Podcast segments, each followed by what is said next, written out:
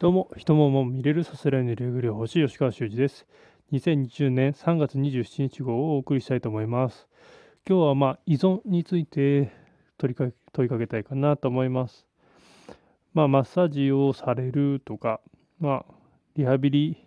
業界ではどうしてもリハビリへの依存度が高くなってしまいます。まあそうさせないためにも私はボディーワークという方法をとってまあ、主体性を持った自分で自分の体を良くして自分で自分の体を健康にするというところを目指してやっているわけですけども。まあ依存っていうことが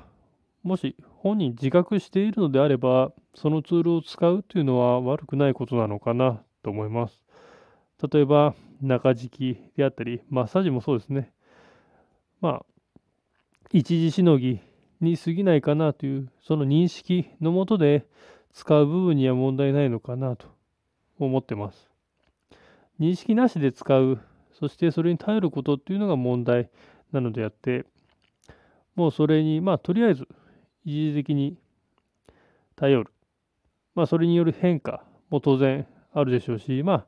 楽になって、じゃあそこからどうするっていうところまで考えて、ものを使ったり、誰かに頼ったりというところは、むしろ高度な技術なのかもしれません。ただ、どうしても皆さんはそれに頼ってしまうというところが多い。どうしても人間は楽を選んでしまうので、依存傾向に走ってしまいがちかなと思います。何かがなければできないとか、何かがなければやれない